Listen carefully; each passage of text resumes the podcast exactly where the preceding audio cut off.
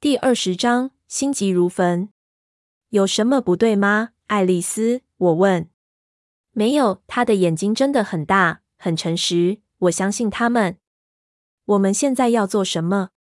等卡莱尔打电话来。他应该在这时候打过来吗？我想我猜中了。爱丽丝的眼神从我移到她皮包上的电话，然后又看回我。我醒过来时有点困惑。脑中昏昏沉沉，一片模糊，噩梦和残存梦境徘徊不去。我花了很长时间才终于清醒。我在一个普通的旅馆房间内，房内除了灯、床、桌椅，只有一堆过期赠品和床罩同材质的窗帘，以及墙上普通的水彩画。我试着回想我是怎么到这里的，一开始脑中一片空白。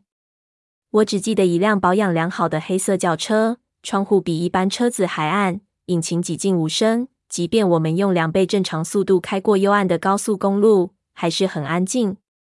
然后我想起来了，爱丽丝和我一起坐在黑暗中，在后座皮椅上。漫长的黑夜旅程间，我的头慢慢倾斜，倚着她冷硬的颈肩。她对我的亲密靠近似乎不以为意，冰冷坚硬的肌肤给我一种奇特的舒适感。她身上薄薄的棉衫也很冰。因为我的泪而湿透，我一直哭到双眼红肿疼痛，泪都流干为止。我睡不着，哭红的双眼睁得大大的，直到黑夜过去，黎明出现，我们已经到达加州。灰色的光线从无云的天际射下，让我睁不开眼，但我不能闭上，只要一闭上，影像就鲜活的出现在脑中，像幻灯片一样在眼底一张张播放着，让人无法忍受查理心碎的样子。爱德华龇牙咧嘴的咆哮，罗斯利怨恨的眼神，追踪者渴望的表情，爱德华最后一次亲吻我的绝望神态，我无法忍受看到那些画面，所以我和我的疲倦奋斗着。太阳逐渐升起，我们在阳光下赶路，我还是一直保持清醒。经过低矮的山脉区，我们身后是太阳谷社区，斜斜的屋檐下被阳光投射出一大片阴影。我没有心情惊讶，原本该是三天的行程，竟然只花一天就到了。只是茫然的看着面前熟悉的凤凰城棕榈树、矮小茂盛的木焦油树、杂乱无章的交叉公路、绿色的高尔夫球场、蓝绿色的游泳池，都隐没在薄薄的烟雾及山脉中。虽然那低矮多岩的山脊不能真的算是高山，棕榈树的阴影斜映在高速公路上，绝对比我记忆中还要稀疏，也更为薄弱。在这样的阴影下，什么都藏不住。明亮宽广的高速公路可能会让追踪者现形，对我们似乎很有利，但我不觉得轻松，也没有回到家的感觉。到机场怎么走？贝拉·贾斯伯问。我看着他，虽然他的声音很轻柔，也没有警戒的意味，但这是出发到现在，除了汽车声之外的声音，首次有人打破沉默。走十号洲际公路，我反射性回答。靠右，我的脑筋因为缺乏睡眠而运作的极为缓慢。我们要搭飞机到哪去吗？我问爱丽丝。没有，但近一点比较好，预防万一。我想着凤凰城天港国际机场的外环线之后就完全失忆了。显然我是那时睡着的。现在我都想起来了，我依稀记得是如何离开车子的。太阳刚隐没在地平线没多久。我的手臂搭在爱丽丝肩上，她的手臂环着我的腰，拖着我蹒跚地带我走过温暖干燥的室内。但我不记得是怎么走进这个房间的。我看着床头柜上的数字钟，红色的数字告诉我现在是三点，但不知道是半夜还是下午。房间内开着灯，很明亮，但厚重的窗帘遮住屋外一切光线。我僵硬地起身，挣扎走到窗户前，拉开窗帘。外面一片黑暗，那就是凌晨三点咯。我的房间面对高速公路及新的长方形机场专用停车场，我大概知道自己在哪里。我望望自己，身上还穿着爱丝密的衣服，不是很合身。我环顾屋内，很高兴看到我的旅行包在矮柜上。我正在旅行包内翻找衣服时，轻微的敲门声响起，吓了我一大跳。我能进来吗？爱丽丝问。我深呼吸一口气，当然。她走进来，小心的看着我说：“你看起来应该再睡一会。”我只是摇摇头。他沉默的拉上窗帘，然后转身看着我。我们要待在屋内，他告诉我。好，我的声音很沙哑。口渴吗？他问我。我耸耸肩，我没事。你呢？一切都在掌控中。他笑了。我帮你点了些东西，在客厅。爱德华提醒我，你比我们更需要不时吃点东西。我立刻警戒起来。他来过电话？没有，他说，看着我的脸垮下来。在我们出门之前，他小心牵着我的手，带我穿过门，进到套房的客厅。我听见滴滴的声音从电视传来。贾斯伯动也不动地坐在角落的桌子旁，双眼不怎么感兴趣地盯着电视新闻画面。咖啡桌上放了个装满食物的餐盘，我坐在桌旁的地板上努力吃着食物，但完全没注意自己到底吃进了什么。爱丽丝坐在沙发的扶手上，像贾斯伯一样面无表情地看着电视。我缓缓地吃着，边看着她，不时很快瞄一眼贾斯伯。他们动也不动地盯着电视。而现在是广告时间，这让我觉得有点不对劲。我将餐盘推开，因为胃很不舒服。爱丽丝转头看着我：“有什么不对吗？”爱丽丝，我问。“没有。”她的眼睛真的很大，很诚实。我相信他们。我们现在要做什么？等卡莱尔打电话来。他应该在这时候打过来吗？我想我猜中了。爱丽丝的眼神从我移到她皮包上的电话，然后又看回我。这代表什么？我的声音颤抖着，试着控制自己。如果他还没打来的话，那表示他没有事情要告诉我们。他的声音太平静，这气氛让人喘不过气来。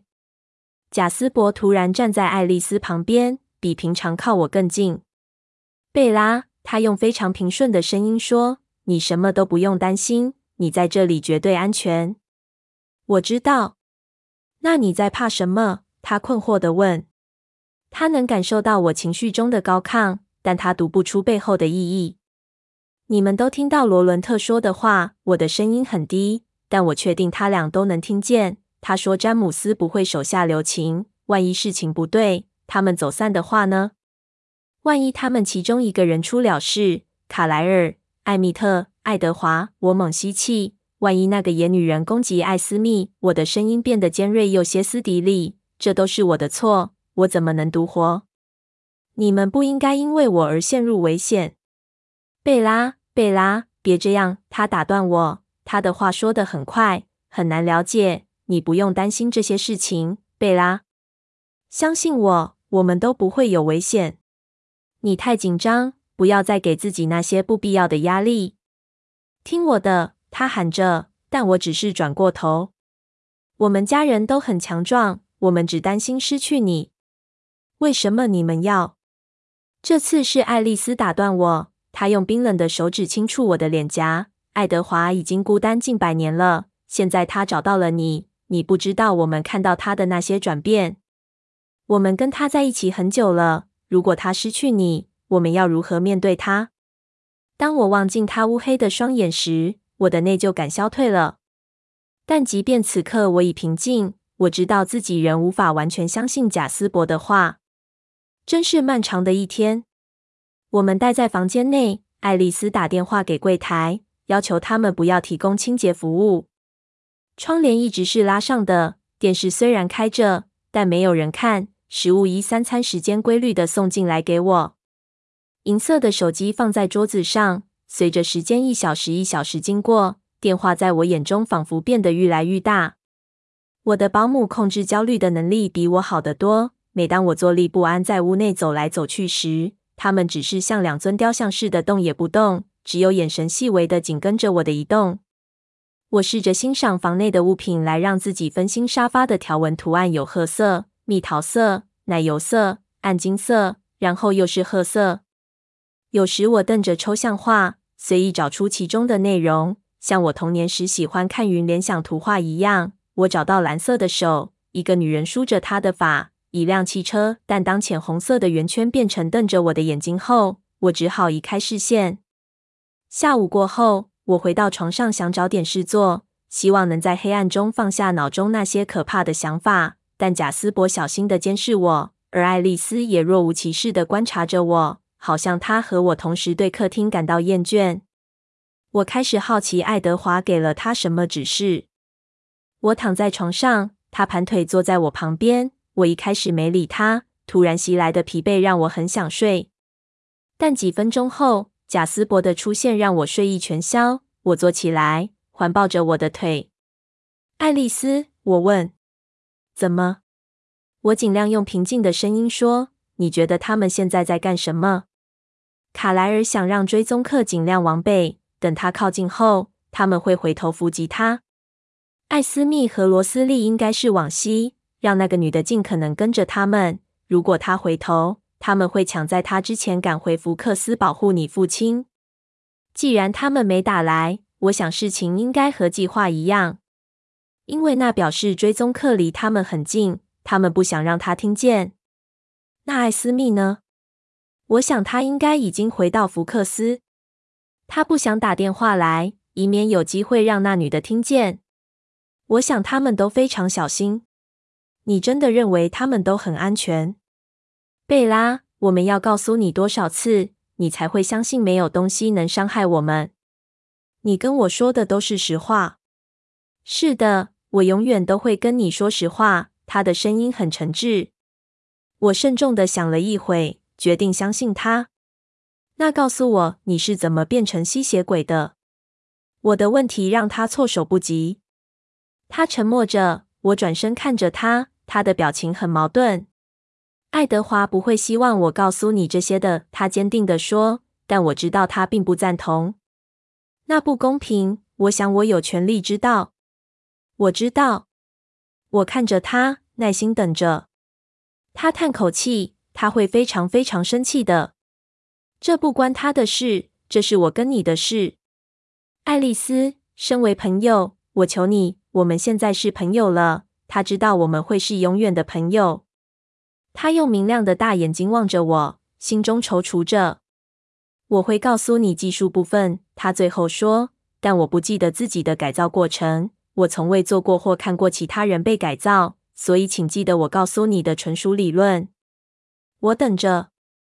身为掠食者，我们全身上下拥有大量的武器，远远超过我们所需，像是力量、速度、敏锐的感官。更别提像爱德华及我所拥有的独特天赋。但就像捕蝇的猪笼草一样，我们在生理上会被我们的牺牲者吸引。我全身僵住，记起爱德华是如何在草地上向我展示相同的概念。他露出一个神秘的笑容。我们还有一项不常使用到的武器，我们是有毒的。他说，洁白的牙齿闪耀着。毒液并不会杀死人，只会使牺牲者软弱无力。毒液必须透过血管慢慢发生作用，因此一旦咬下，我们的牺牲者会感到无法忍受的疼痛，因此动弹不得。但就像我说的，我们不太使用这项武器，因为只要我们靠得够近，牺牲者是绝对逃不掉的。当然，永远都有例外，卡莱尔就是。所以，如果毒液留在血管内扩散，我低声说。要花几天才能完成整个转变过程？是血中有多少毒液及多少毒液流入心脏而定。只要心脏还在跳动，毒液就会一直扩散，能治愈，改变它所流经的体质。最后，心脏停止，转化也同时结束。但这期间的每一秒，牺牲者都会面临痛苦欲死的折磨。我颤栗着，这并不愉快，你知道的。爱德华说：“这很难。”我当时无法了解。我说：“我们有点像鲨鱼，一旦品尝过血，甚至闻到，就很难不吸。有时根本控制不住自己。所以说，要极度激动才能让我们真的咬下去品尝鲜血。这对双方都是件困难的事。血液渴求者的饥渴痛楚，及对方中毒后求生不得、求死不能的折磨。你认为你为什么不记得？我不知道。”对所有人来说，这样的转变痛苦是人类生活中的深刻记忆。但我不记得我还是人类时的一切事情。他的声音很留恋。我们沉默地躺着，各自沉思。时间滴答经过，我几乎忘了他的存在，完全沉浸在自己的思绪中。然后，无预警的，爱丽丝突然从床上跳起来，轻巧地降落在地板上。我目瞪口呆地望着她。事情发生变化了，她的声音很急切，但并不是在跟我说话。她和贾斯伯同时走到门边，贾斯伯显然是听到我们的对话和她突然的叫喊而走进来。他伸出手搭住她的肩，将她带回床边，坐在床缘。你看到什么了？他望着她的双眼，热切地问。他出神地凝望远方。我坐靠近他，轻声听他快速的低语。我看到一个房间，很长，四周都是镜子，木头地板。他在屋内等着。金色的金色的栏杆围住镜子。那房子在哪？我不知道。有什么东西不见了？他还没做另一个决定。还有多少时间？很快，他今天就会到那个镜子房，或是明天，看情况。他在等某个东西。他仍在黑暗中。贾斯伯的声音很冷静，很实际的问：“他在做什么？”“他在看电视。”“不，他在另一个黑暗的地方看影带。”“你看得出来他在哪吗？”“没办法，太暗了。”“那间镜子房呢？里面还有其他东西吗？”“只看得到镜子和金色的栏杆，有一圈栏杆围着房间。黑色的桌子上有台大音响和电视机。”“他在找影带。”但跟他在黑暗房间不一样，他没有看，这是他在等待的房间。他的眼神集中了，现在专心看着贾斯伯的脸。还有别的吗？他摇摇头。他俩对望一眼，动也不动。这表示什么？我问。一开始没人回答。好一会之后，贾斯伯看着我。这表示追踪客的计划改变了。他决定要到镜子房，还有那个黑暗的房间。但我们不知道那些房间在哪里。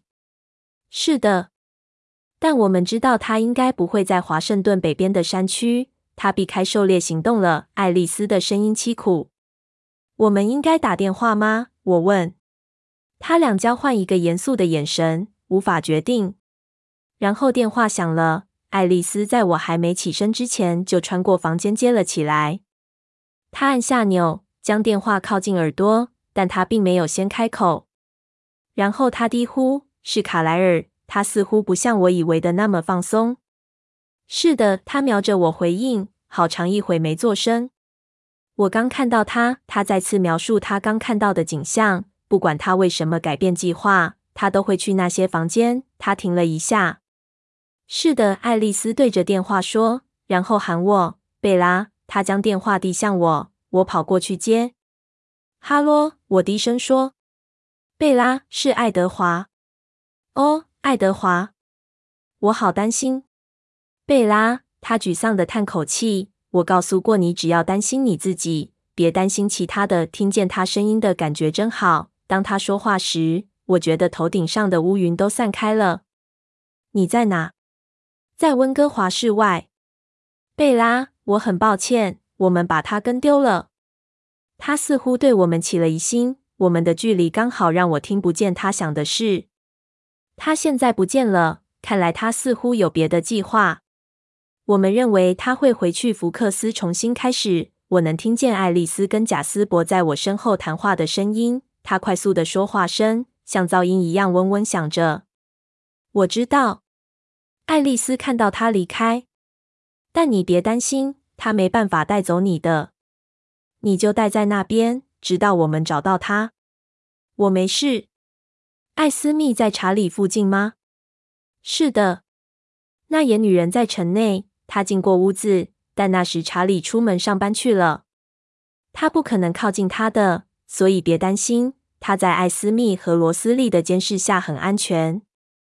他做了什么？可能想找些线索。他晚上都在城镇游荡。罗斯利一直在跟踪他，他到过机场、镇上每条路、学校，他在挖掘线索，贝拉，但他不会找到的。你确定查理很安全？是的，艾斯密不会让他离开视线的。我们很快就会回去。如果追踪客靠近福克斯，我们会带到他的。我想你，我低声说。我知道，贝拉。相信我，我知道。你就像把半个我带走一样。那快点来见我，我大胆地说。很快，我会尽可能快。但你的安全第一。他的声音很严厉。我爱你，我提醒他。尽管发生这一切，但你要相信，我也爱你。是的，我相信，我真的相信。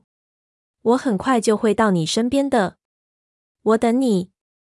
电话很快就断了，绝望的乌云又笼罩在我头顶。我转身打算将电话交给爱丽丝，发现她和贾斯伯围在桌边。爱丽丝正快速的用旅馆文具绘着草图。我轻声越过她的肩头，从他俩的背后看着。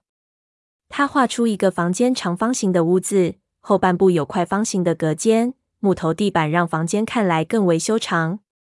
四面墙都是镜子，墙面在腰部高度的地方围着一圈栏杆。爱丽丝说，栏杆是金色的。这是芭蕾舞教室。我突然想起这个熟悉的地方。两人惊讶地看着我。你知道这个房间？贾斯伯的声音听起来很平静，但有股我无法形容的暗潮汹涌。爱丽丝低着头。手在纸上继续飞快地画着紧急出口，对着后面巷子。音响和电视机在右前方角落的矮桌上，看起来像我以前上舞蹈课的地方，大约是我八九岁时，就像这个形状。我指着图中房间后半部的正方形区域，那是浴室。这道门通往另一间舞蹈教室，但音响在这边。我指着左边角落，应该更旧，以前也没有电视机。等候室有窗户。能从那边直接看到教室内。爱丽丝和贾斯伯瞪着我。你确定是同样的房间？贾斯伯还是用平静的声音问。不，不太确定。我想所有的舞蹈教室都长得差不多，都有镜子和栏杆。我的手指沿着芭蕾教室到镜子，只是这个形状很熟悉。我指着门，和我记忆中的是同样的位置。你现在有任何理由要去那边吗？爱丽丝问，打断我的回想。没有，我应该有十年以上没去那边了。我是个差劲的舞者，他们永远把我放在后面伴舞。我承认。所以这个地方跟你没有关系？爱丽丝急切地问。没有，而且我想应该不是同一间。我很确定应该是其他的舞蹈教室，别地方的。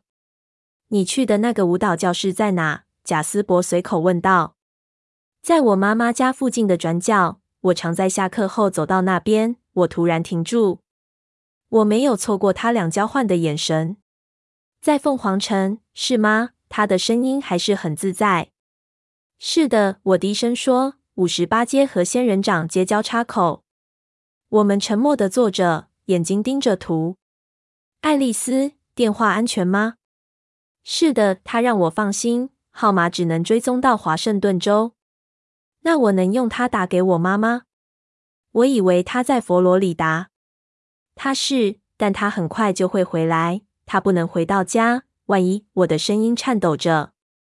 我想到爱德华说的一些事，关于红发野女人在查理家和学校寻找线索。你要怎么跟他联络？除了家中电话，他们没有固定号码。他应该会定期听电话留言。贾斯伯，爱丽丝问。他想了一下，我想应该无妨，但当然别说出你在哪里。我热切地拿起电话，按下熟悉的号码，响了四声。我听到妈妈微风般的声音要我留言。妈，我在逼声之后说：“是我。”听着，我要你做一件事，很重要。一旦你听到留言，请打这个号码。爱丽丝已经在我旁边，在她的图画底下写上电话号码。我小心念出来两次。在你跟我通话之前，哪都别去。别担心，我很好，但我要马上跟你说话，无论你多晚听到这通留言，好吗？我爱你，妈，拜拜。我闭上眼睛，祈祷不会有任何意外。希望能让他在回家前先听见我的留言。我坐在沙发上，小口吃着水果，知道这将会是个漫长的夜晚。我想要打电话给查理，但我不确定我何时可以回家。我专心看着新闻佛罗里达的新闻，还有春季训练，留意是否有事故、暴风雨或是恐怖分子攻击。任何事都可能让他们提早回家。就算是长生不死的人，也有耐心用尽之时。无论是贾斯伯或爱丽丝，似乎都觉得需要做些事。此时，透过电视影像的灯光，爱丽丝继续画着她脑中看见那个黑暗房间的模糊线条。当她画完时，她只是坐着，用她永恒的眼睛望着空白的墙面。贾斯伯似乎一刻也待不住，一下掀开窗帘往外看，一下很快冲出门，像我之前一样。我期待着电话响起。最后应该是在沙发上睡着了。爱丽丝冰冷的手将我摇醒，她把我抱到床上，但我头还没碰到枕头就失去意识了。